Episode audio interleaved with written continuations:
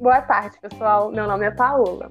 Aproveitando que estamos finalizando o Outubro Rosa, convidamos hoje a Joana, que passou por um câncer de mama, superou e está aqui para conversar com a gente sobre algumas medidas para evitar esse problema tão presente na vida de muitas mulheres.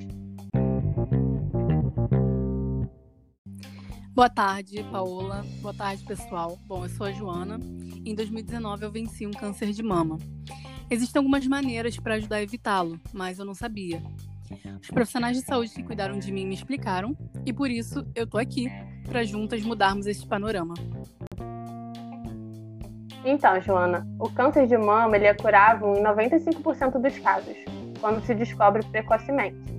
Segundo o INCA, o Instituto Nacional do Câncer, em estudos recentes desse ano de 2020, o câncer de mama é um tipo de câncer que mais incide em mulheres, atingindo 29,7% do total de cânceres femininos, e sua mortalidade é de 16,4% de mulheres que o tiveram de forma primária.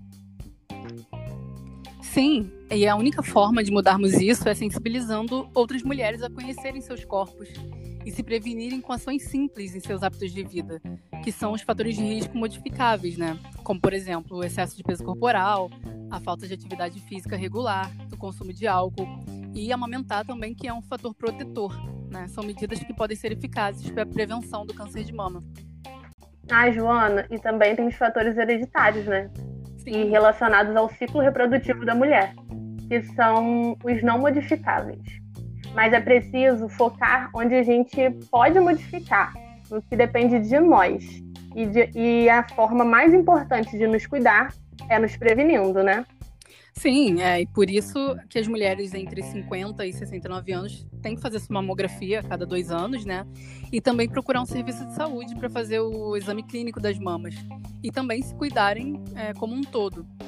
É, vamos, vamos multiplicar nosso conhecimento e nos fortalecer nessa luta que é de todas nós, né?